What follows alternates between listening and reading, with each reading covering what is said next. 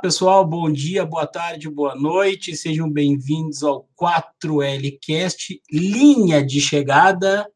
Estou aqui com o Jonathan Laval, me corrija se estiver errado, Jonathan, e o Gustavo Rodrigues. Eu sou Alexandre Perim e estamos iniciando os nossos debates. Vamos começar hoje com a pauta do programa. O nosso primeiro assunto será o rescaldo do Grande Prêmio de Eiffel, vencido por Lewis Hamilton, que superou o recorde de Michael Schumacher. Treinei o alemão um pouquinho para poder falar isso. Depois vamos falar da projeção do GP de Portimão, especulações sobre as vagas para a temporada 2021 na Fórmula 1. A nossa Silly Season está bombando. Silly Season, depois eu explico o que, que é. Calendário provisório para o ano que vem já saiu. Para quem não sabe, tem novidades, algumas boas, algumas ruins. Uh, vamos falar sobre o trabalho da Rio Motorsports, que é a empresa que comprou os direitos de transmissão da Fórmula 1 para o mercado brasileiro, buscar uma emissora para a Fórmula 1 em 2021.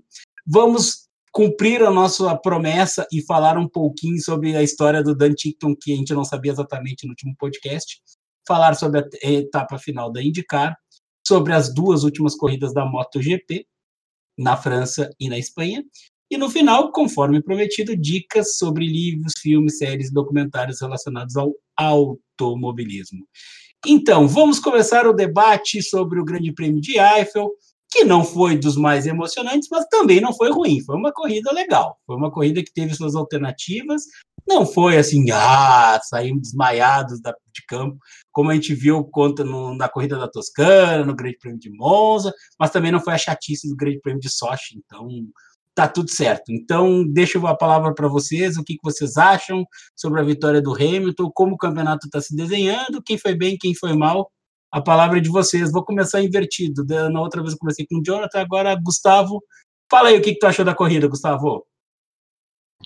Boa noite, pessoal. Bom, corrida a gente tinha uma grande expectativa, né? ainda mais por conta do tempo. A gente havia comentado no último, no último podcast, né? Não foi exatamente tudo aquilo que a gente esperava, mas teve bastante coisa interessante, né? Tem o Ricardo voltando ao pódio desde de Mônaco em 2018. A gente teve uma corrida bem consistente do Pérez, até decente com a Ferrari também. Alguns eventos interessantes, o Huckenberg, o Huckenberg aí o super sub, né? Super substituto aí, sempre pronto para para qualquer uma entrando mais uma vez em ação com, com o Stroll aí não estando legal de, de saúde. E bastante evento interessante que a gente vai abordando ao longo do, do assunto. Então, sobre o GP de Eiffel, como o Gustavo falou, foi bem interessante o Ricardo voltando ao pódio depois de dois anos. A Renault voltando ao pódio é a primeira vez desde que a Renault voltou à Fórmula 1 em 2016 que ela voltou ao pódio. Vai sair a tatuagem do Cyril aí, não vai ter jeito mesmo o time que agora, na último GP, tinha empatado com o Rubinho, agora ele passou o Rubinho, é o piloto com mais corridas na, na Fórmula 1, com 323. O, o, como o Gustavo falou, foi bem legal a corrida do, do Hulk, largou em último para chegar em oitavo.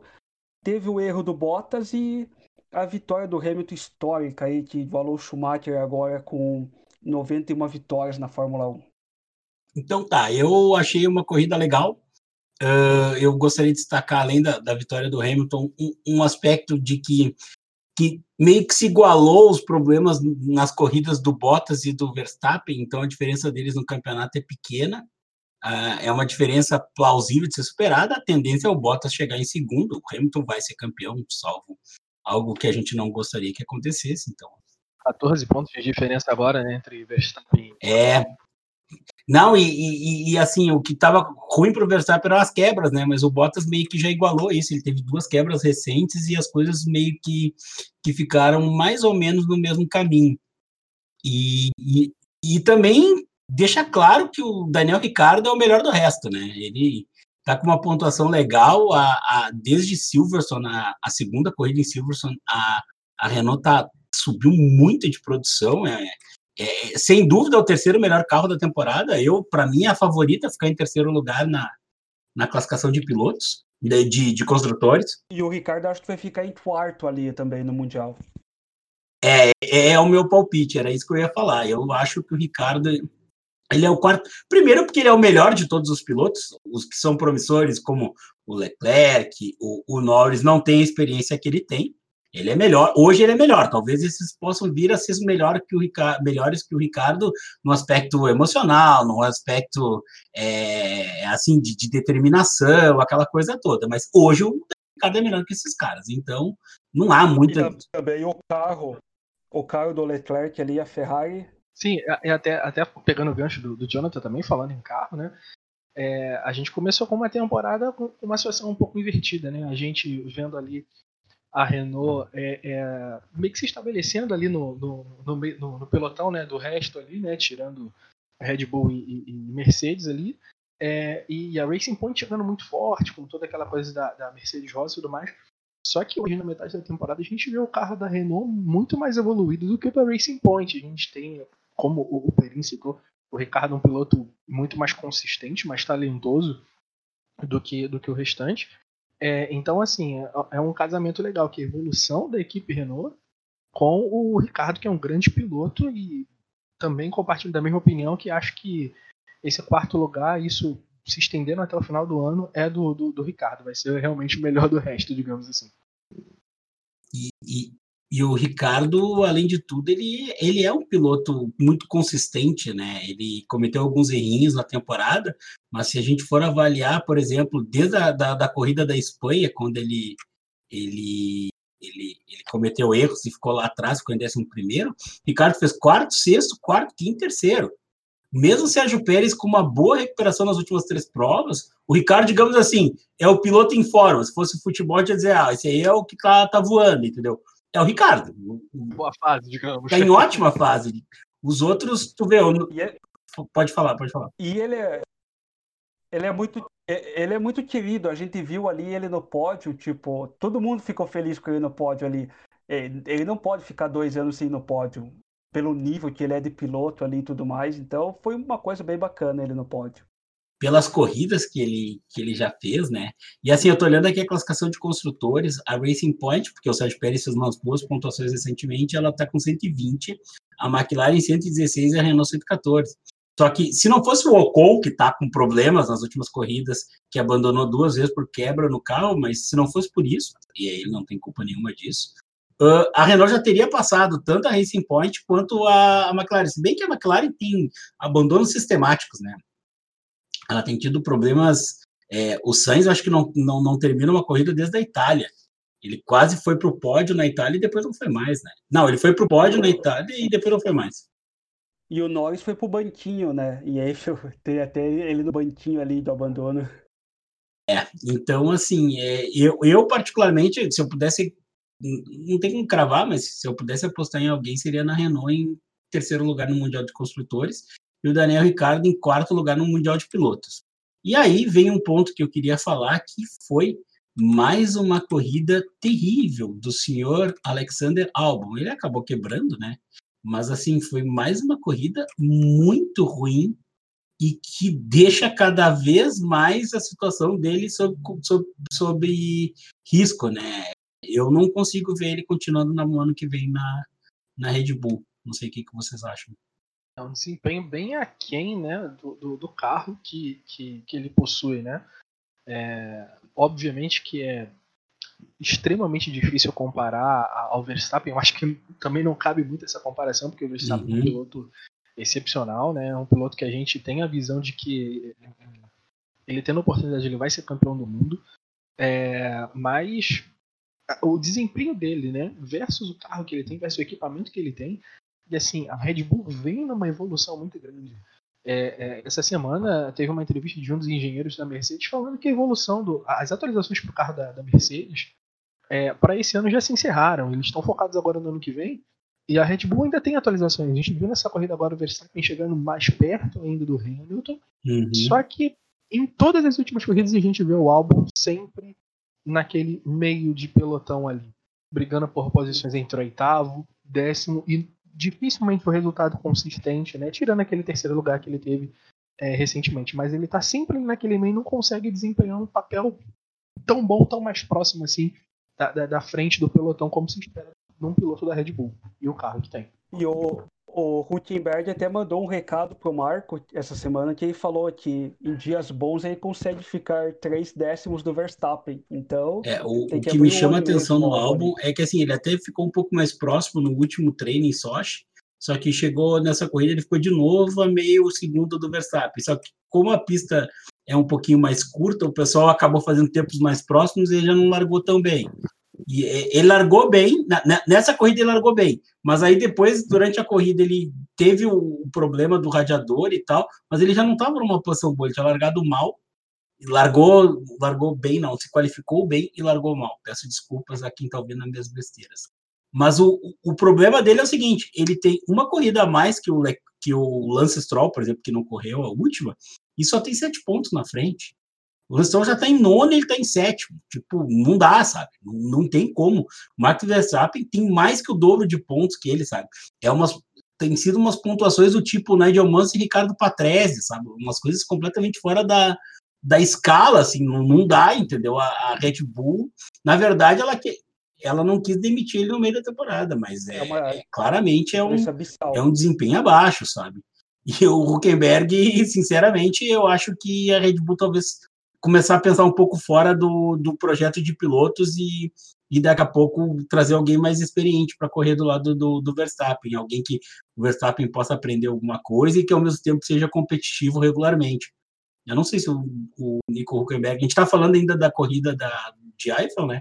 Mas eu não sei se, se o, aliás, e aí tem a ver com a corrida de Eiffel, o Nico Sim. Huckenberg largou em último e chegou em oitavo. Ah, a gente abandonou, mas dois dos três abandonos já estavam atrás dele, porque ele já tinha passado. Então, assim, a corrida dele foi espetacular. Para mim, ele foi o piloto da corrida, os torcedores votaram nele, a Auto Esporte, outras, outros sites também votaram ele como o melhor piloto da corrida. E ele foi. Vale lembrar também que ele chegou de última hora, né? Não treinou, não fez nada, ele chegou assim, minutos antes do treino de qualificação, entrou no carro, né? Hum. E na corrida ele desempenhou um papel pelo menos decente, né? Com, com qual Racing Point? Eu acho que ele foi, foi bem, sabe? Foi bem mesmo, porque ele estava muito atrás, ele ficou no tráfego, não é uma pista tão fácil de ultrapassar, também não é nenhuma um absurdo, mas ele ele ele tá arrumando espaço, tipo assim, ó, tô aqui, tô aqui, olha só, gurizadinha, tô aqui. Ele não é um piloto que traz muito dinheiro para a equipe, porque senão certamente ele já estaria empregado na Haas, em alguma outra equipe, mas uh, é um piloto que agrega valor.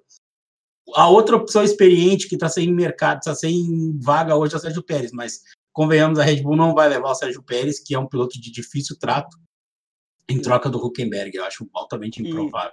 E, e eu acho, antes, só para a gente finalizar o GP de Eiffel, uhum. o, o GE levantou uns dados bem interessantes da, das vitórias do Hamilton ali. Dos 261 GPs dele, foram 110 na McLaren, com 21 vitórias, e 151 na Mercedes com 70, 21, com 70 vitórias, se eu não me engano, na Mercedes. É, 70 vitórias, totalizando as 91 vitórias. E o Schumacher, que eu peguei uma comparação, ele, ele teve 15 corridas a menos para conseguir as 91 vitórias que o Hamilton conseguiu. Só que agora o Hamilton tem mais corridas, o Schumacher tinha menos corridas. No final do ano a gente até vai fazer um debate mais aprofundado sobre isso, mas mostra o domínio do, do Hamilton na Mercedes é um domínio maior que o domínio do Schumacher na Ferrari em porcentagem de vitórias. O Hamilton tem 46% de porcentagem de vitórias na Mercedes, 70 vitórias e 151 grandes prêmios, e o Schumacher tem 40% na Ferrari, com 72 vitórias e 180 grandes prêmios. Então isso vai, vai render um episódio certamente acho no final do ano, né, Perim? É, a ideia é a gente colocar um debate mais amplo a respeito dos números, tentar explicar por que, que a gente não. É difícil comparar tempo, é, é, épocas distintas, a Fórmula 1 atual com a Fórmula 1 dos anos 90, com a Fórmula 1 dos anos 80, com os anos 50 e 60, entendeu? Então a gente tem que colocar, a gente vai preparar um, um estudo bem didático, assim, uma ideia que não fique chata, a gente não vai ficar falando só números, para tentar explicar alguns contextos, porque a gente visualizando pelo contexto a gente entende melhor as coisas que acontecem e, e, assim tenta comparar e fugir um pouco dos lugares comuns de simplesmente comparar números Sim. com números. A ideia é essa. Então isso vai ser para o nosso período ao final da temporada, quando a gente não tiver corrida para falar, lá janeiro, fevereiro, a gente toca no assunto, né, gurizada? Exatamente. E o, o legal foi que o, foi que o Mick deu um, uma réplica do capacete usado pelo Schumacher em 2012 para o Hamilton. Então foi um baita presente ali. Eu achei uma gentileza sensacional, assim, achei um de um de, um, de uma classe, assim, sabe? Tipo, Tamo... ele já tem o Senna, né? Exatamente, o Hamilton é fã do Senna, né? O Hamilton ele não tem aquele capacete. Quem não lembra, os primeiros capacetes do Lewis Hamilton eram praticamente iguais aos do Ayrton Senna, com aquele amarelo e e azul e verde clássico da, do Senna lá dos anos 80 e 90. Então tá, gente, acho que da, do Grande Prêmio de Eiffel foi isso. Tem mais alguma consideração vocês aí? Só para atualizar o pessoal também, né? Só trazer os números atualmente da temporada, né? Só para confirmar. Ah, ótimo. Hamilton, 7 vitórias na temporada, 230 pontos. É, o Bottas em segundo, 2 vitórias na temporada, 161 pontos. E aí um pouco mais ameaçado pelo Verstappen, 47 pontos teve a vitória naquele GP dos 70 anos da Fórmula 1. É, Bottas precisando confirmar aí esse segundo lugar no campeonato, né? Eu acho que é mais do que mais do que justo ele, ele, ele confirmar essa segunda colocação. E vamos ver com essa aproximação aí da Red Bull, né? É, é a Red Bull ficando mais próxima da, da Mercedes, todo o talento do Verstappen que ele tem como piloto. Vamos ver como é que fica essa briga aí para a final da temporada. E o Grosjean foi nono, tava até esquecendo. O Grosjean conseguiu pontuar, primeiros pontos dele. Primeiros dois pontos do Grosjean, exatamente. E, aliás, fazendo justiça, ele fez uma corrida bem legal, né? Ele, ele fez uma corrida bem boa, bem consistente. Ele, ele fez por merecer essa pontuação. Assim. A gente sempre dá um pau nele, porque ele também faz por merecer. Mas quando ele vai bem, né, temos que, que fazer justiça a ele. Então tá, falamos sobre isso. Vamos falar sobre o Grande Prêmio de Portimão, que é uma pista nova no, na região de Algarve, em Portugal. Não é aquela pista que a gente se acostumou a ver desde os anos 80. Não é muito longe, inclusive, de Estoril para Portimão, tá? Mas assim, a gente te, se acostumou muito naquelas corridas em Estoril, que era um circuito diferente. Ou é o mesmo? Eu tô louco? Não, não, tô louco, né? Não é o não é o mesmo, né? Eu não tô maluco, né? Nossa, não, não é peço desculpa, não, não, porque deu um pane agora. Assim, é, não. Eles não são, eles são até um pouco parecidos, mas não é o mesmo, né? Eu achei que eu tava ficando maluco aqui, então. Então a gente teve o Grande Prêmio de Estoril, foi até 96, e, e, e era uma pista que os brasileiros têm boas e más lembranças. A primeira vitória de Siena lá, inclusive com o grande Schelen, que é, liderou de ponta a ponta, fez a pole a melhor volta, mas também o famoso incidente de 89, que até o, o canal oficial da Fórmula 1 lembrou essa semana, que o Mansell deu uma ré nos boxes, aí ganhou a bandeira preta, foi desclassificado, ele sabia que não, tava, não podia, ele estava em segundo, buscou o Senna, ficou cinco voltas tentando passar o Senna, na quinta o Senna não deixou, os dois bateram. O Mansell disse que não viu a, a, a bandeira preta, o Senna uh, fechou, como ele sempre fazia, quando alguém tentava passar, e no fim das contas, aquele resultado foi desastroso para as pretensões do Senna no campeonato de Fórmula 1 daquele ano. Ele teve que descontar os pontos daquela corrida, porque provavelmente ele ia ganhar. Era só ele deixar o Mansell passar. Eu acho que falhou um pouco a comunicação da McLaren. Eu lembro que eu fiquei mais bravo com a comunicação da McLaren, tanto pelo rádio quanto pelas placas, do que com, com, com o Senna em si. Mas eu acho que o Senna também podia ter deixado. Era melhor chegar em segundo do que zero, que foi o que aconteceu. Na verdade, ia chegar em primeiro, porque de qualquer forma o Mansell ia ser desqualificado. É verdade, é verdade. É que ele não sabia, né, que o Mansell ia ser desclassificado, entendeu? Ele não tinha visto. O Senna realmente não tinha visto. O Mansell diz que não tinha visto. O Senna não viu porque ele não estava olhando bandeira preta para o número 5. Para ele, não era ele. Mas então, Grande Prêmio de Algarve é um circuito novo, é de 2008. Então, é uma, é uma pista que, que, inclusive, ela tem uma homenagem ao, ao Craig Jones lá, sabe? Que é um piloto da Superbikes que, de moto, que ele sofreu um acidente gravíssimo, uma batida horrorosa e morreu, no, no, acho que foi na Inglaterra, acho que foi numa corrida em Silverstone, não lembro exatamente qual pista inglesa.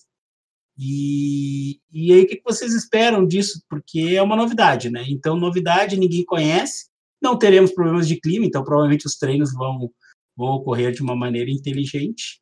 Mas o que vocês esperam? Assim, a pista é uma surpresa para todos. Digam.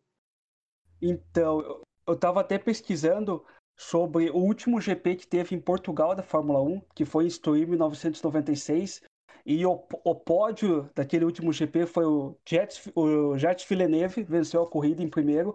o Damon Hill foi segundo e o Schumacher foi terceiro. Então são três campeões mundiais. O Schumacher venceu em 95, o Damon Hill em 96 e o Villeneuve em 97. Então na última corrida do, em Portugal, que teve na Fórmula 1 em Estoril, três campeões mundiais ali estavam no pódio. Você olhando agora do, do futuro para o passado é uma coisa bem, bem legal de ver, bem impressionante isso.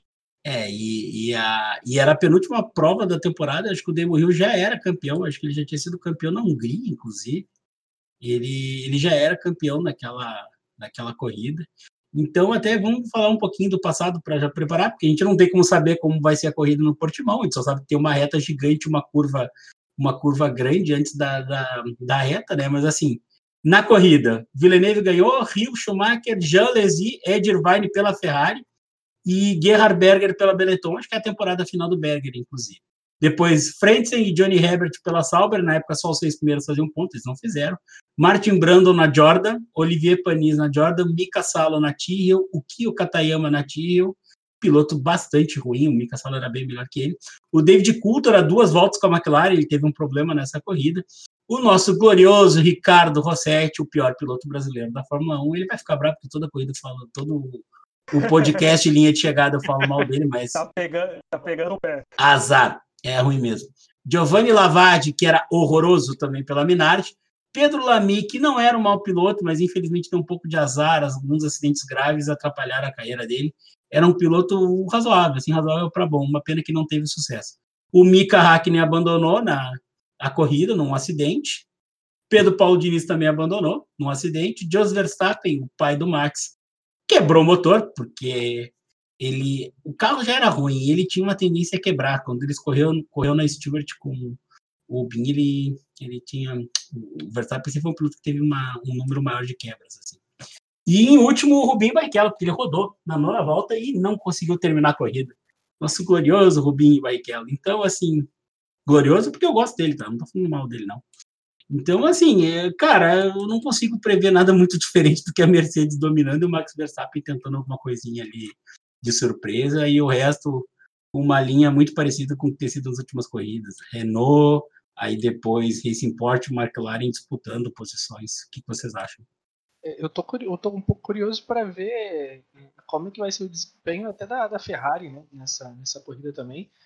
Porque assim, é, eu andei dando uma olhada na, na pista, vendo algumas voltas, onboards e tal. E é uma pista bem rápida, né? Tem uma primeira curva é, em alta também. É uma pista aí que o recorde dela hoje é de. É, assim, há muito tempo não tem eventos, né? Da, é, uhum. É, na pista, mas assim, os únicos eventos de Fórmula 1 na pista foram testes, né? De temporada. E a volta mais rápida de 2009 do Buick pela STR de 127987. Então, assim, é, é, vai ser uma pista rápida. Ela tem alguns traços ali um pouco semelhantes com a, com a, com a pista de, de Barcelona, no circuito de Barcelona, a gente tem o GP da Espanha. É, e é um circuito de alta, bastante curvas é, é, em alta velocidade, e mas sem muito espaço para ultrapassagem, segundo a, a, minha visão. Então, assim, é, não, não sei se vai ser uma corrida. Pode ser uma corrida assim movimentada, né? A gente teve o, o, GP de Mundial aí, que também era uma pista nova, também era uma pista que não havia espaço tanto assim para ultrapassagem. A gente tinha é, as maiores ações na reta de, de chegada, já que é, é era um, um, trecho de velocidade, de acionamento de DRS, assim como deve ser também na pista de Portimão mas a gente teve uma corrida bastante movimentada. Então, é, assim, a gente o pode. O bastante... até elogiou o circuito. Sim, ele elogiou o circuito, ele até expressou um pouco da preocupação nessa primeira curva, né, é, com relação a, a, aos limites de pista, já que é uma curva bem de alta velocidade, como é que vai ser isso para a classificação. Mas eu tô curioso. Eu não vou dizer que eu tô tão numa expectativa tão grande como eu tava em Nürburgring, né? É, até porque é uma pista nova, como o Perim falou, a gente não sabe realmente exatamente como vai ser a tônica da corrida. Mas curioso e, claro, sempre esperando que seja uma corrida boa. E lá em Portimão vai ter público também, vai ter 27.500 pessoas, vai ser o limite do público. É, então, é, tem, tem, tem essa situação, eu dei dando uma olhada ontem, é, já tinham reduzido né, a quantidade de Sim. 46 mil para 46. Isso, só que já tem uma, uma uma palavra aí da, da, da Direção Geral de Saúde de Portugal. Que lá tá aumentando, que eles estão né? Isso, é, a, Europa está passando já por, por, um segundo surto, né, do, uma segunda onda do, de contaminação do, do Covid-19, e agora eles já não têm nem mais garantia a presença do público no circuito. Né. É, seria emitido, parece que um comunicado entre hoje e amanhã pela Direção Geral de Saúde é, sobre a realização do GP com público ou não, é, e mesmo com os ingressos já vendidos, eles falaram que isso não quer dizer nada, né? Simplesmente eles podem devolver aí o dinheiro para o. O correto seria, e, e não, seria não ter. O correto seria é, não ter. Exatamente. O correto seria não ter. Né? Hoje, hoje, só para trazer os números, né? Portugal eles é, tem cerca de 2.200 mortos e próximo de 100 mil contaminados com o Covid-19. Então a gente vê uma onda novamente subindo, não só em Portugal, na Europa toda. É, até atualizando, já passou de 100 mil, tá? A gente teve 2.500 casos, é, um pouco mais de 2 mil hoje, e o número de mortos segue, segue sob controle, assim, tipo, não, não é aí que está pegando, mas a questão é a contaminação em massa mesmo e o temor que eles têm que as coisas já deram ruim. Deixa eu dar só um aspecto final para a gente terminar esse assunto de, de Portimão, que tem 30% de chuva, tá, no horário da corrida. Eu olhei isso, fiquei empolgado com a informação de Eiffel e resolvi dar uma olhadinha. Existe 30% de, de, de, de possibilidade de chuva em Eiffel, em, em, no Algarve. Então talvez tenha uma chuvinha ali, não é garantido. Sempre bom para dar uma bagunçada, né? Uma, assim, uma misturada ali no grid. Até porque, até porque esse ano só tivemos no treino, né? No Grande Prêmio da Hungria. Sim. E na, em treino oficial mesmo, só na Hungria e em corrida nenhum. Aquele é pé d'água então, não caiu. A gente teve também na, na, no GP da Estíria, se eu não me engano, na Áustria no Estíria, eu não lembro, que, que o Hamilton fez uma volta que ele colocou 1.2 segundos na frente do, do, Verstappen também. É, foi bem no sábado, foi no, no, classificatório, né? Foi bem no classificatório no sábado. Isso, foi no, foi no ah, classificatório, foi exatamente, exatamente. Alucinado, mas uma volta incrível aquela volta dele. Mostra o tamanho do Hamilton naquela volta. Então a gente quer ver. A gente quer ver um pouquinho de chuva na, na, nas corridas, né? Pô, tá na hora, né? Então então tá, então fechamos Portimão. Só Vamos falar um pouquinho. Fala, fala aí, toca aí. Falando em, chuva, falando em chuva, quem quiser vai no YouTube e pesquisa lá. É GP de Portugal 85, primeira vitória do Senna, que estava caindo um pé d'água até. E tem a narração do Galvão Bueno lá no YouTube. Hoje mesmo estava dando uma olhada, é sensacional ali. Inclusive, é uma corrida que é, provavelmente com aquela quantidade de chuva que estava rolando, hoje em dia não ia largar, né? Largada com safety car, né? Como a gente já viu em algumas outras. É, no mínimo. É, no mínimo, porque olha, choveu e não foi pouco. Essa corrida eu vi ao vivo, tá? Eu sou velho, eu sei disso, mas eu lembro claramente de ter visto a corrida ao vivo na casa da minha avó. Aquelas lembranças bacanas, assim, que a gente tem. Normalmente as corridas em Portugal eram sempre tinha alguma coisa de diferente, assim, eram corridas, só que os brasileiros não davam muita sorte, tá? O Senna praticamente não pontuava nessa corrida. Eu lembro que eu brincava que Portugal era a corrida que eu já nem contava. França e Portugal era a vitória do Prost, eu nem dava muita bola porque eu sabia que ia dar ruim. Por deixar ao lado do Mansell, é o maior vence, maiores vencedores né, do GP de Portugal. É, não, não tem. E acho que o Prost foi campeão em 85 também em, em Portugal, sabe? Então, em, em 85 não, em não, o Lauda foi campeão em, na Holanda em 84, fazendo confusão. Desculpa aí, de vez em quando a idade pega aqui. Mas então tá, fechamos Portimão, vamos para o próximo assunto. É, especulações sobre vagas em 2021. Esse eu, em vez de passar a palavra para vocês, eu vou começar com as coisas que eu vi. O Huckenberg, ele tem, a gente comentou antes, ele está sendo cotado que ele pode realmente correr na, na, na RBR.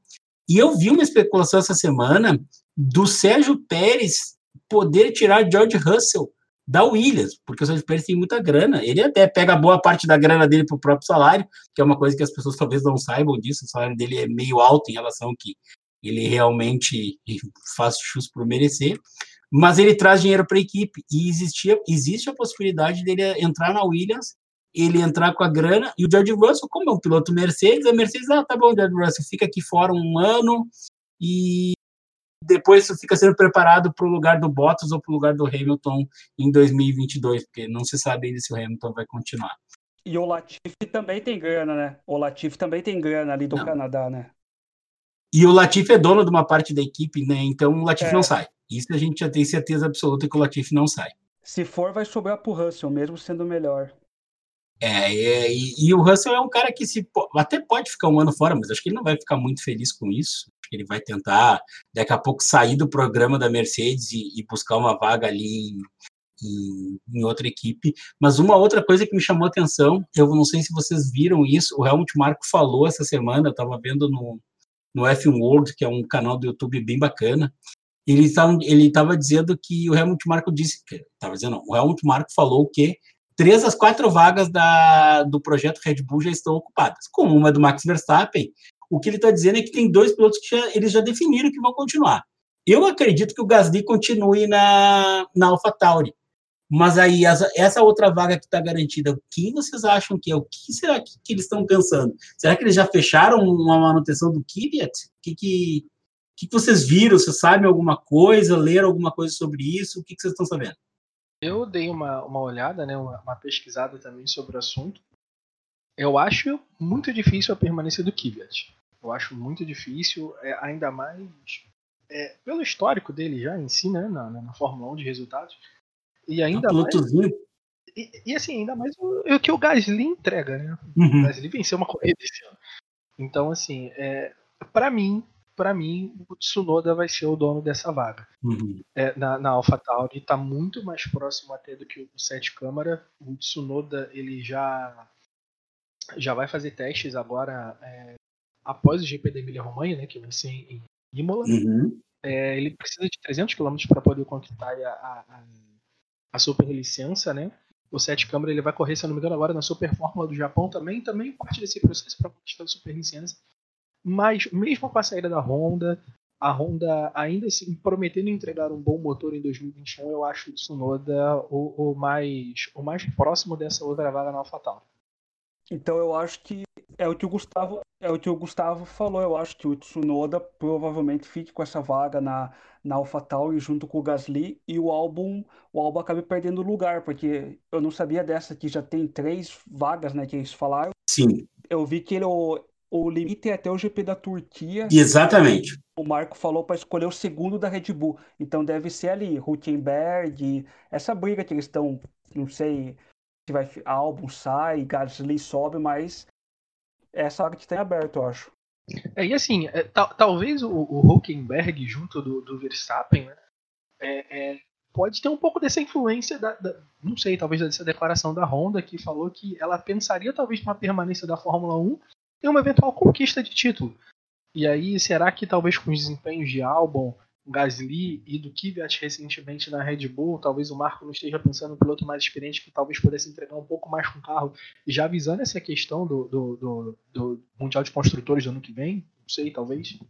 Eu, eu, eu, eu, eu penso que o Huckenberg talvez seja um, um piloto até para poder desenvolver o carro e tal.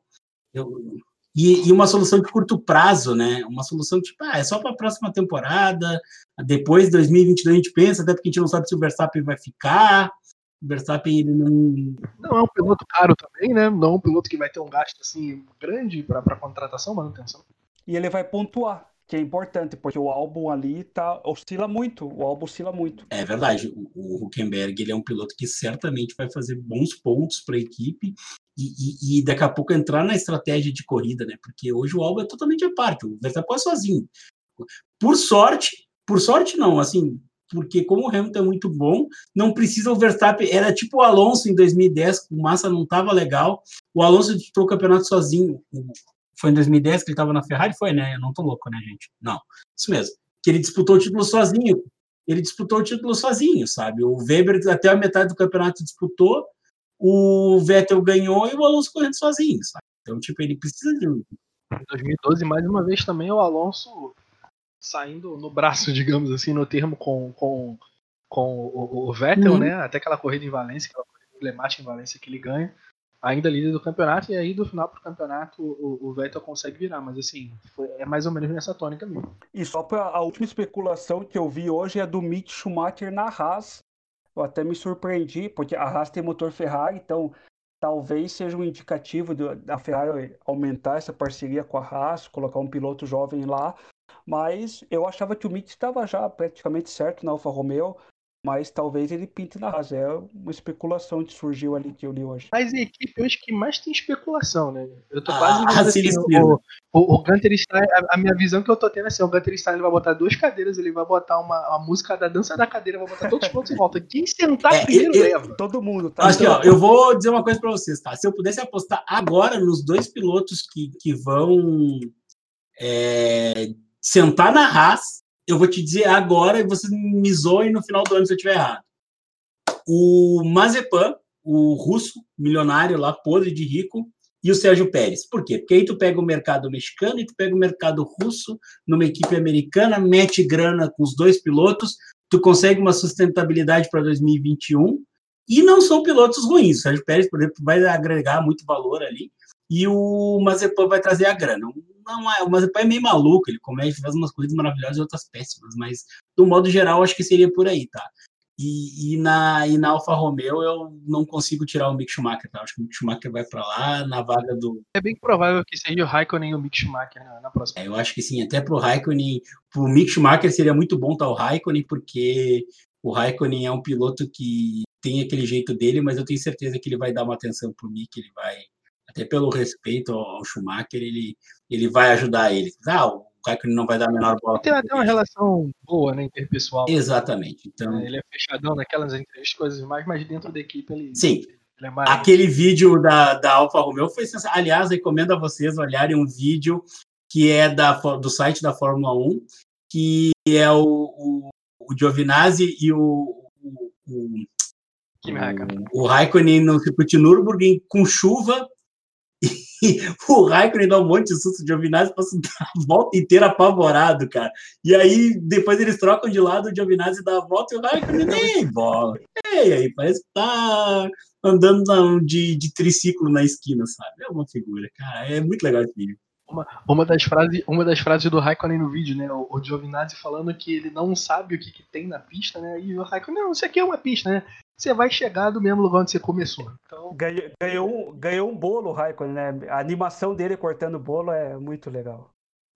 é uma figura, né, gente? Então. então, assim, então tá, gente. Acho que das especulações, por enquanto, é isso. Silly Season, para quem não sabe, é esse período de especulações. O Silly é é, louco, assim, maluco, assim, tipo, é, as pessoas têm ideias dementes, tem umas coisas muito malucas. Por exemplo, para mim, uh, Nick Schumacher na Haas é uma coisa demente, eu acho improvável que ele vá se meter nessa aí, até por ser um piloto da, do, do projeto da Ferrari, é muito mais provável ele ir para Alfa Romeo e já arrumar um espaço ali. Daqui a um tempo a gente vê o Mick Schumacher, se ele continuar se desenvolvendo bem, porque ele melhorou muito nessas últimas temporadas, a gente vê ele lá na lá na na, na Ferrari, né? No futuro, a médio, a médio prazo, dá para dizer assim. Então tá, fechamos mais um assunto da pauta. Vamos falar um pouquinho sobre o calendário provisório da próxima temporada. É, saiu essa semana. Eu vou. Quer, alguém quer tá com ele na mão aí para poder ler? Tô sim, pegando aqui o cabelo. Tô, tô com ele na mão também.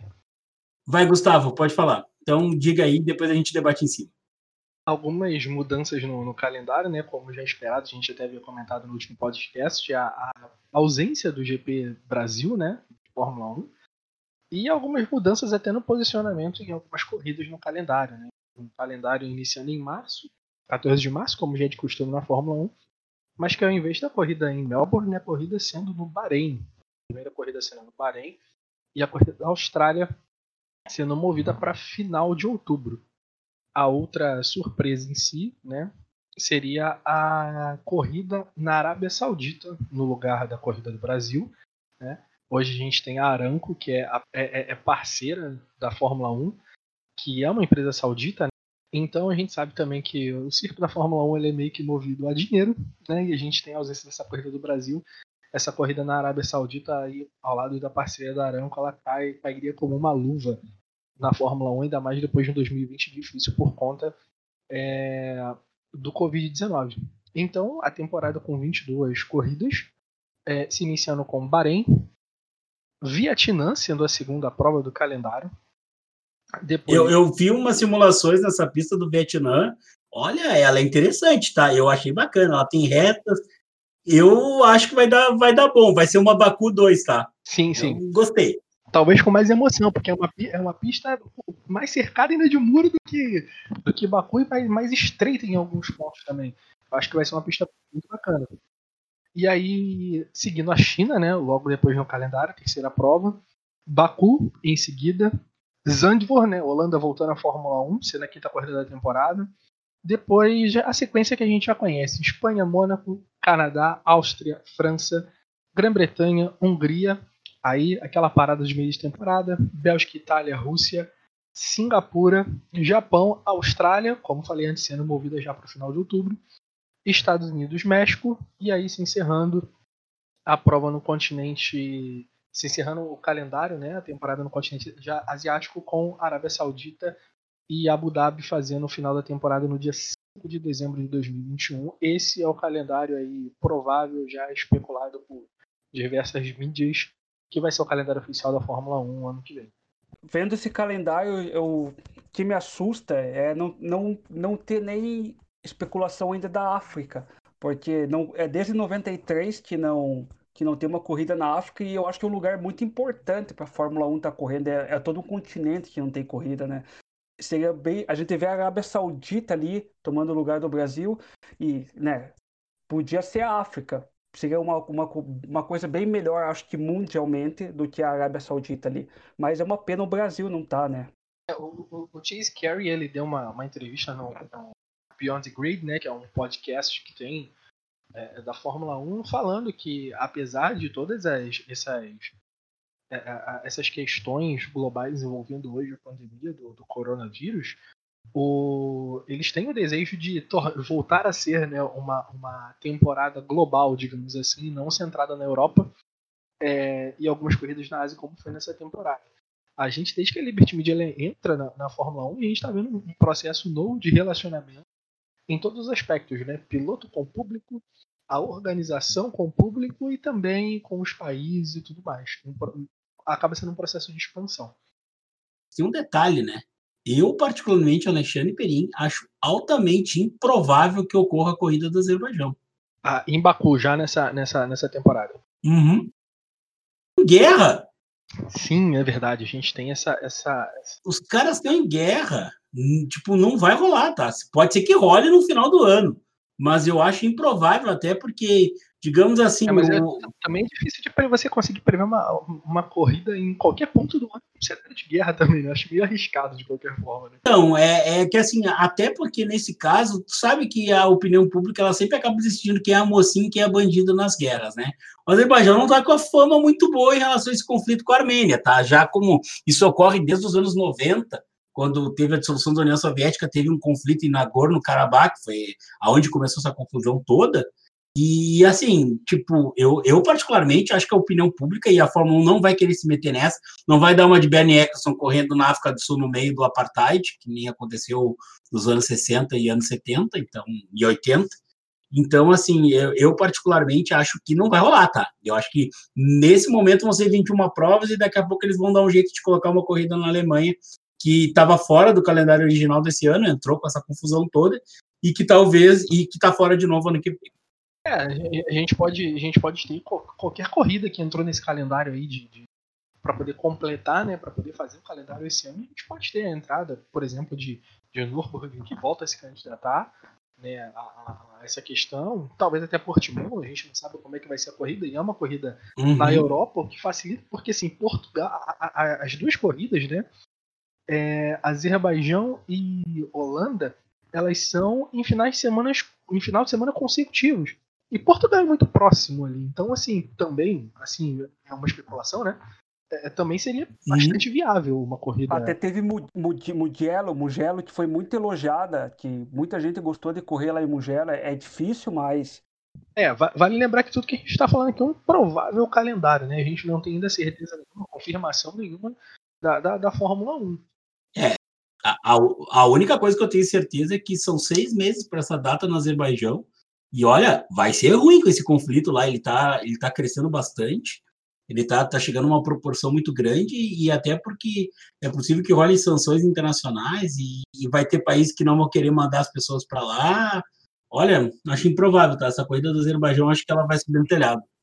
É, não só isso, mas também diversos, diversos mecânicos, né, componentes de equipe também, que eventualmente possam ter alguma ascendência, algum problema na entrada né, de, de, de, de, é, é, de componentes no, no país. Então, eu acho que logo já em dezembro, após o fim do campeonato, a gente tem que uma resolução com relação ao calendário também. E tem a questão do coronavírus, né? A gente espera que ano que vem esteja tudo resolvido, todo mundo vacinado, mas a gente não sabe, né? Também pode afetar ano que vem também, pode não afetar, esperamos que não afete. É, mas eu acho que pelo menos as pessoas envolvidas vão ter lá no vacinação, tomaram vacina. Então, o máximo que pode acontecer é tirar em público da pista se tiver uma situação sem controle no país. Mas acho improvável que, em relação aos envolvidos, os pilotos, mecânicos, imprensa, é, tipo assim, o cara para correr na corrida tem que apresentar um cartão de vacina lá e, e era isso. Mas uh, vamos, vamos lá, porque a gente hoje está tá um pouquinho. está indo longe. Vamos para o nosso próximo assunto. Rio Motorsports acelera a busca por uma emissora para a temporada 2021 da Fórmula 1 no Brasil. O que, que vocês viram? O que, que vocês estão achando? Como é que vai rolar? Vocês acham que ainda corre risco de voltar para a Globo? E aí? Então, pelo que o UOL falou, a prioridade ali é o SBT que está em maior escala, assim, um namoro entre a Rio Motorsports e o SBT, porque a empresa parece que é uma, uma emissora nacional, assim, com bastante alcance. E daí é SBT, Globo ou Record. A Record não saiu nada que tem interesse, então parece que está o SBT em maior escala, e daí a Band e a Globo em menor escala. Talvez até volte para Globo, mas hoje parece, pelo que o Alfo, que a chance é do SBT na televisão aberta e da Disney que é a dona da ESPN e do Fox Sports, que tem um interesse na televisão fechada. O que me chama a atenção da, da, da Disney, claro que eles têm cinco, seis canais para usar, né? Mas assim, é meio que coincide com os horários do campeonato inglês, que é a menina dos olhos da ESPN e da Fox Sports. Então, é, eu acho que eles têm que. É, eles vão ir, mas eles podem colocar num canal da ESPN menor, mas aí, como os pacotes de TV a cabo nem todos têm é, a ESPN Brasil, a Fox Sports, talvez a Fox Sports 2, que é o canal que eles usam mais para automobilismo, eles usem para isso. Ainda, ainda existe a ESPN Extra também, né, que pode ser até utilizado. É, mas é que esse aí não tem todos. Por exemplo, eu tinha Sky antes e não tinha ESPN Extra. Então, acho que não. Mas eu acho que a Fox Sports 2 já é suficiente para poder entregar esse tipo de conteúdo. Eles têm gente capaz de, de fazer as transmissões lá. O pessoal é muito. É, é, é muito versátil, então, por exemplo, pode colocar o Biratan Leal para poder comentar as corridas. Então, eles se viram, eles conseguem mandar bem lá. Tem o Hamilton Rodrigues. É verdade. É verdade, é verdade. O Hamilton Rodrigues pode, pode narrar. Em relação à TV aberta, eu, eu ainda acho que pode rolar uma Globo, tá? Eu acho que o SPT vai pipocar em relação a isso, mas também não sei. Porque, por exemplo, o Teu José é o cara principal, mas aí o Teu José vai narrar as corridas e vai narrar a Libertadores. Tá, beleza. É, então aí justificaria, porque o salário que esses caras ganham muito bem e tal, eles têm, têm toda uma questão de imagem para ser exibido. E ele é um cara vinculado ao automobilismo, né? Sempre foi. Então o José é um cara que, que, desde os anos 90 lá sempre teve vinculado a isso, gosta disso, não, não, não é uma coisa fora. Vem, vem de narrações de NASCAR, de Fórmula E, né? Na, na Fox. Também. É, Fórmula E eu particularmente gosto bastante. Então, assim, vamos, não tem novidades, né? Mas é, a gente gostaria de posicionar todos que estão ouvindo o podcast 4Lcast linha de chegada, a gente está aprendendo ainda a usar o nome do, do, podcast. E a ideia é essa, tá, pessoal? É, talvez role ainda na Globo, mas a maior tendência, como disseram os nossos colegas, é o SBT mesmo comprar a ideia e aparecer na TV. É, seria até interessante a situação atual do SBT, né, que está mais enfrentando uma, uma meia crise aí financeira e talvez o retorno que a categoria dá, né? A gente tem uma, um crescimento na audiência na categoria, recentemente aqui, especificamente no, Brasil, falando em relação à audiência, é, talvez possa ser uma, uma aposta legal do, do SBT também. Mas. Até porque é, eu, eu li que os patrocinadores querem, né? Os patrocinadores atuais da Globo não querem perder essa exposição. Eles, eles sentem que é um mercado que eles têm tanto penetração quanto é, é aderência. É um, é, é um mercado que, que atrai eles, é atrativo pelo poder aquisitivo das pessoas que acompanham, pelo perfil de pessoas, então socioeconômico, então para eles é interessante. É, eu ia citar exatamente isso agora. Eu acabo ficando mais inclinado para a Globo porque já existe essa relação dos patrocinadores, essa negociação direta com a, com a Globo, beleza, que vai ter a, a Rio Motorsports como uma intermediária agora, mas que, teoricamente, para a Globo já teria os mesmos parceiros, é, teria uma rentabilidade que a Globo sabe que é boa e teria um custo menor para transmissão.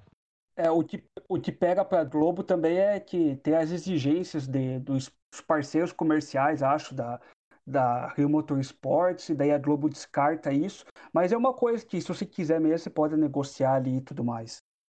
Então tá, assunto foi. Uh, deixa eu só contar um assunto, uma história. A gente falou que o Dan Tickton da GP2, da GP2 não, caramba, da F2, meu Deus, isso é muito vício de, de, de, linguagem.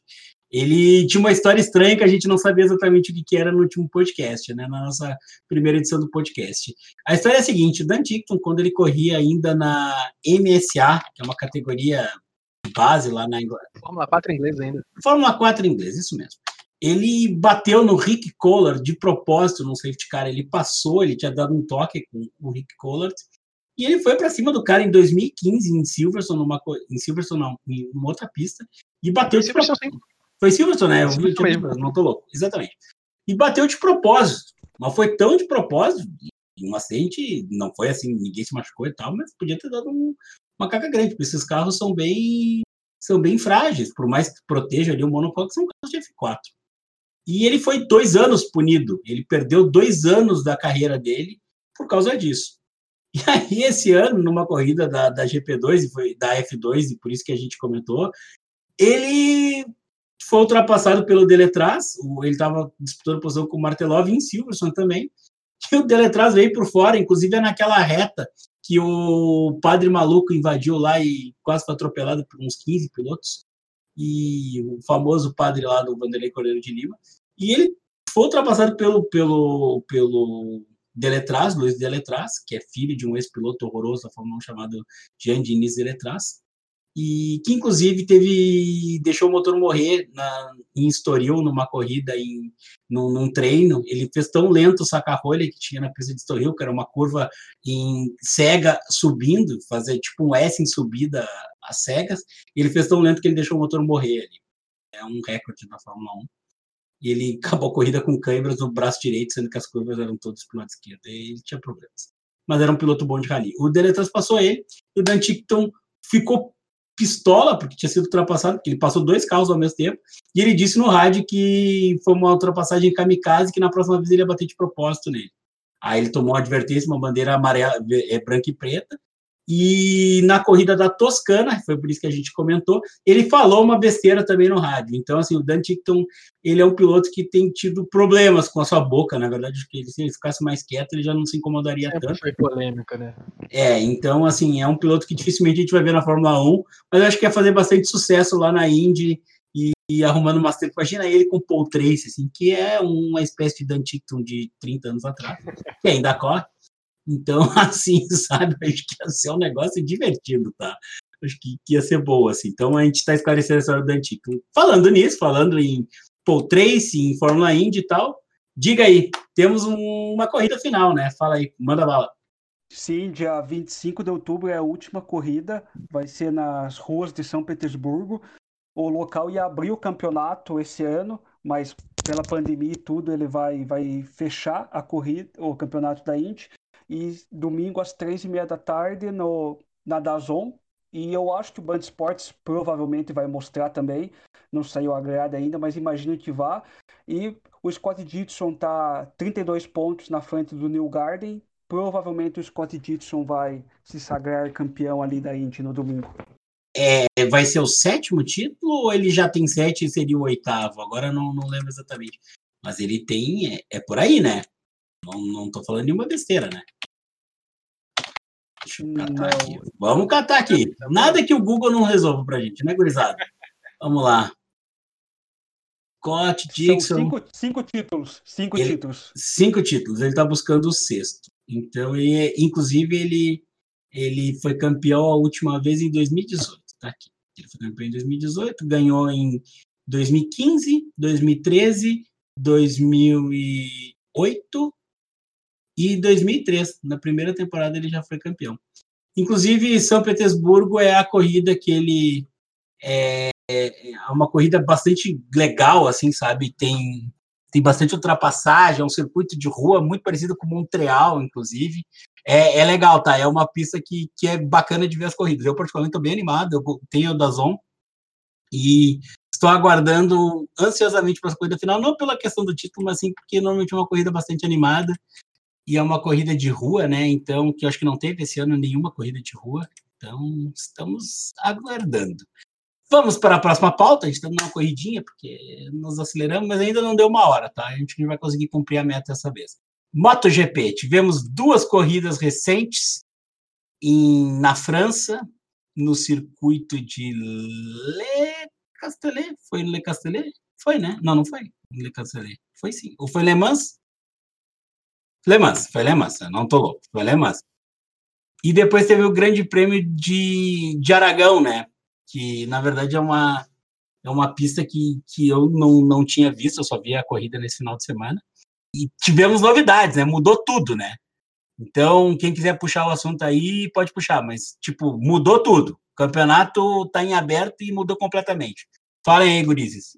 O, o Juan Mir assumindo, né, a do campeonato, a temporada é, que a gente até esperava que o, o Marques viesse aí com força para mais um título, mas essa lesão deixa ele de fora do campeonato e deixa o campeonato embolado, né?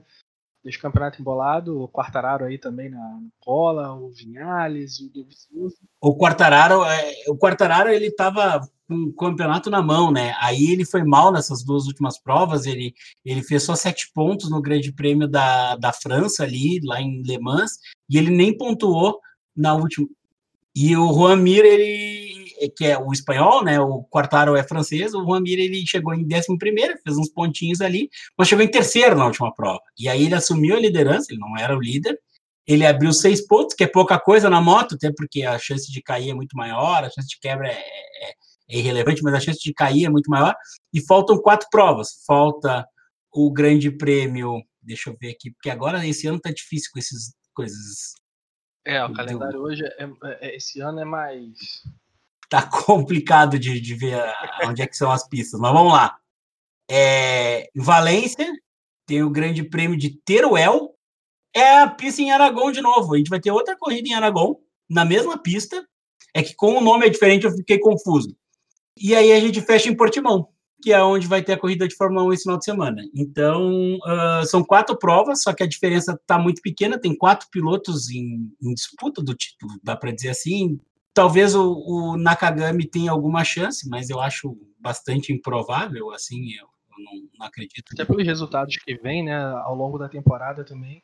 Uhum. É, você não vê ele tão presente nas, nas primeiras posições que eu digo aí de pódio, né? É, durante o campeonato, né? Acho que o melhor resultado dele foi um quarto lugar logo na segunda etapa do campeonato. E depois disso, resultados ali em torno de oitavo, sétimo, décimo lugar. É, então acredito que Dovizioso, Vicares, Quartararo e Mir vão ser os caras que vão, vão conduzir esse, essa disputa pelo campeonato aí nas provas finais. Que certamente é uma temporada atípica, nós temos quatro abandonos do Valentino Rossi, ainda pegou Covid, então ele já está fora dessa prova e provavelmente fora da próxima também, se eu não me engano, pelo protocolo ele não pode correr a outra. Então o Rossi, que fez resultados bem significativos, se ele não tivesse tido tantos abandonos, ele certamente estaria disputando o título, mas ele tem quatro abandonos e um, em uma corrida que ele não começou, e duas agora. Então ele está fora do título. Nós é uma temporada fora do, do, do, campeonato todo. Exatamente. E o Alex Marques também não está bem, sabe? Então tipo assim é um é um ano diferente, é um ano atípico. Quem quiser ser campeão esse ano aproveita porque depois eu acho que ainda vai vai complicar o negócio. Então tô, eu tô animado. Assim a corrida foi boa essa última corrida. Eu consegui ver o VT na nesse, nesse final de semana aí, agora, hoje de manhã, inclusive, parei para ver e tal. E, e, então, assim, sabe, é, é um ano que, que a MotoGP também sofreu, porque é uma categoria muito popular, os, a, os autônomos estão sempre lotados, a maior parte das corridas na Europa, né, não, não, não vai muito fora disso, mas é, é um ano que, que a gente vai ter que aprender as coisas, né, tipo, não tem muito jeito que fazer. Então, vamos lá, né, vamos aproveitar a próxima corrida aí, e aguardar os próximos resultados da MotoGP. Para ter um final emocionante de temporada aí na MotoGP também. Que MotoGP é aquele negócio, né? Tu, tu tem que ver até a última curva da última volta, porque Exatamente. tudo pode acontecer. Já aconteceu até de piloto sair comemorando a vitória, só que faltava uma volta e ele perder a corrida. inúmeras e inúmeras quedas na, nas últimas voltas, assim, piloto ganhando sozinho. Uma vez foi com o Alex Barros, brasileiro, muito bom piloto. Ele estava ganhando, ele ainda não tinha ganhado nenhuma corrida, e, cara, ele caiu na última curva, sabe, na última volta, assim, tipo, foi, foi de cortar o coração. Tem uma vitória do, eu posso estar errado, mas acho que do Alex Rins também, eu não lembro se em Silverson, que ele ultrapassa na linha de chegada, uh -huh. fazendo uma ultrapassagem por dentro na última curva ali em Silverson. Um final excepcional de corrida. Então, assim, estamos animados, né? Corridas são. Carreiras são carreiras, como diria Juan Manuel Fangio. Mas o Alex Rins foi o que ganhou a última prova, né? Ele mandou muito bem, ficou seguido pelo Alex Marques, o Juan Mir e o Vinales, né? Então foi Suzuki, Honda, Suzuki Yamaha. Então, vamos lá, vamos lá, vamos passar para o próximo ponto da pauta. É isso, gente. Agora estamos chegamos no final. A gente prometeu que a gente ia dar uma dica de documentário. Uh, a palavra é de vocês. Vocês dão as dicas, eu fecho a dica e depois a gente se despede. Então, minha dica dessa semana vai ser um documentário que tem na Netflix, é o documentário Williams, que conta a trajetória ali, a história do, do Frank Williams, o Sir Frank Williams, para quem não conhece, fundou a equipe Williams, é, é o pai da Claire Williams, que esse ano recentemente deixou a direção da Williams, e é um, docu um documentário muito legal, tem a participação da Claire Williams, tem a, a esposa já falecida do Frank, a Jean Williams, tem a questão do livro que ela escreveu contando sobre o acidente do Frank, como foi conviver. É, uma, é bem emotivo mesmo até essa questão do livro. Não vou dar spoiler do que acontece, mas o final é bem emotivo. Mostra aquela foto icônica da esposa do Frank, da Gilly Williams, no GP da Inglaterra de, de 86, é, levantando um troféu da Fórmula 1 ali. Foi a primeira mulher a levantar um troféu. O Frank estava no hospital e tudo mais. Tem o Nigel Mansell, aparece no documentário falando sobre o Frank, o Piquet aparece. Então, é um, é um documentário bem legal. E o Frank Williams, ele corria maratonas, ele corria nas pistas do, dos grandes prêmios da Fórmula 1. E daí ter aquele acidente, você, você para e pensa na vida sobre, sobre tudo. Então, vale a pena ver o documentário Williams que está na Netflix. Bom, a minha dica, é, a gente já havia também comentado né, o assunto anteriormente, mas fica pro GP de Estoril 85, aproveitando. Aí o GP em Portimão que a gente vai ter final de semana, um GP muito especial, foi a primeira vitória do, do Ayrton Senna na, na Fórmula 1, uma corrida espetacular, né? simplesmente perfeita do Senna.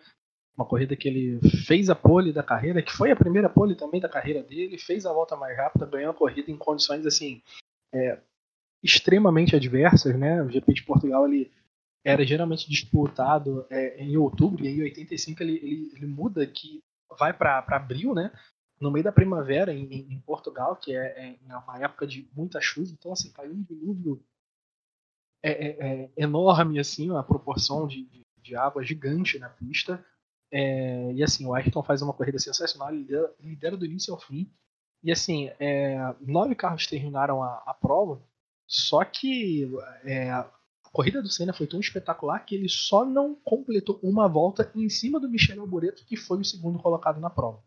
É, foi o único que conseguiu terminar na mesma volta do, do, do Senna, mas assim, mais de um minuto também atrás do Senna. Então, uma corrida espetacular. É, é, é, que você consegue achar no, no YouTube, inclusive com a narração do, do Galvão Bueno. Então, fica a dica. Primeira das 41 vitórias do Senna aí na Fórmula 1 e que uma corridaça do, do nosso, nosso grande piloto. Eu vou recomendar um documentário que tem na, na Prime Video sobre Le Mans. É muito legal, chama Le Mans Paixão pelo Desafio. Eles acompanharam das 24 horas de Le Mans, eles acompanharam uma temporada, são seis carros, da, seis equipes de da, que correram em Le Mans, sobre os pilotos, fala sobre acidentes, conta um pouquinho da história de cada um. Quem viu aquele filme Ford vs Ferrari, aí a gente vai fazer um, uma sequência especial de filmes de Hollywood sobre isso, então é, a gente vai discutir isso num assunto à parte. Mas é bem legal, sabe? São só seis episódios, não são muito longos, cada um é de meia hora, então é um. Tipo assim, numa tarde tu consegue ver toda a série. Mas é bacana, sabe? Porque tem umas imagens fantásticas sobre todas as categorias da, da, das corridas em Le Mans, em 4K, então ele tem uma qualidade também de produção bem feita, assim, é bem bacana. Eu recomendo para vocês, é Le Mans Paixão pelo Desafio. Tem no Prime Video, talvez tenha nesses, nesses lugares que entregam os conteúdos entre aspas, gratuitamente. Vocês sabem o que eu estou falando. Mas é, eu recomendo isso para vocês, tá? Então, a gente conseguiu cumprir, deu uma hora e cinco minutos a nossa pauta, a gente já reduziu um pouquinho da pauta anterior. Uh, tivemos mais assuntos, né? Essa nossa pauta hoje foi maior. É, vamos fazer as nossas considerações finais. Eu passo a palavra ao Jonathan, já que o Gustavo foi o primeiro a falar. Agora o Jonathan se despede, mandando um, um recado especial, um abraço para quem quiser. E o que, que ele espera aí do. Gostou do programa? Não gostou? Achou ruim? Como diz meu amigo Biratã Leal, se você gostou da joinha, se gostou da. Então, passa a palavra para o senhor Jonathan Laval. É tua, Jonathan. Pode mandar. Então, Estamos de parabéns que conseguimos reduzir o tempo e eu estou feliz porque eu li que o Binotto falou que a Ferrari está no caminho certo depois do GP de Eiffel. Então isso me deixou muito feliz. Em, em Binotto nós confiamos. Inclusive com atualizações agora para Portugal, hein? Já anunciaram atualizações para o GP de Portimão. Sim, então acho que isso me deixou muito feliz realmente. Confio, no Binotto, né? Temos que confiar. E muito bacana mesmo esse segundo episódio.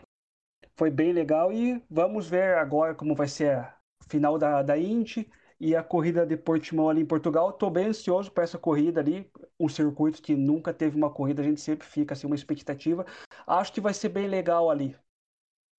Bom, completando as palavras do Jonathan, né? Fica a minha curiosidade para esse GP de Portimão. A gente espera que seja movimentado na primeira corrida, sempre, sempre surpresa. Que esses 30% aí de previsão de chuva virem 100%, né? Que o Perim citou, que a gente tem uma corrida aí movimentado, a gente sempre gosta de chuva, de bagunça no grid. É...